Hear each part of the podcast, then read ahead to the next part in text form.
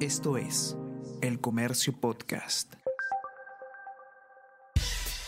Buenos días, mi nombre es Soine Díaz, periodista del Comercio, y estas son las cinco noticias más importantes de hoy, martes 8 de marzo.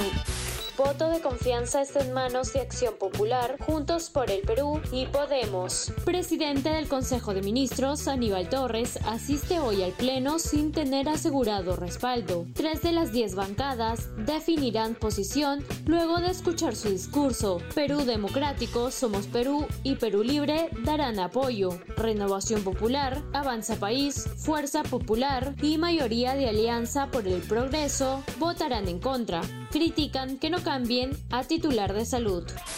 Se está generando un espacio de impunidad, señala José Domingo Pérez. En entrevista con El Comercio, el fiscal del equipo especial Abajato, José Domingo Pérez, afirma que cambios a la colaboración eficaz promovidos por el Congreso afectan pesquisas de todo tipo de crimen organizado.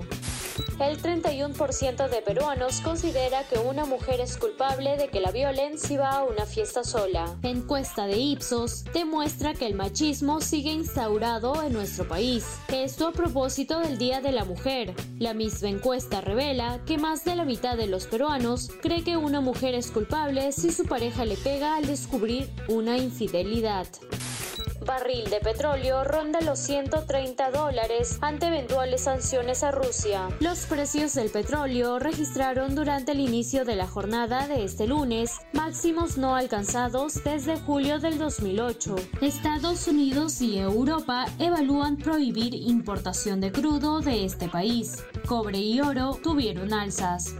Evacuación de civiles sigue estancada por bombardeos rusos. Ucrania denuncia maniobra inmoral de Moscú por pretender que civiles huyan a Rusia o a Bielorrusia. Asimismo, el Consejo de Europa reclama corredores humanitarios viables desde territorio ucraniano. Por otro lado, negociador ruso acusa a Kiev de bloquear los corredores y lo califica de crimen de guerra.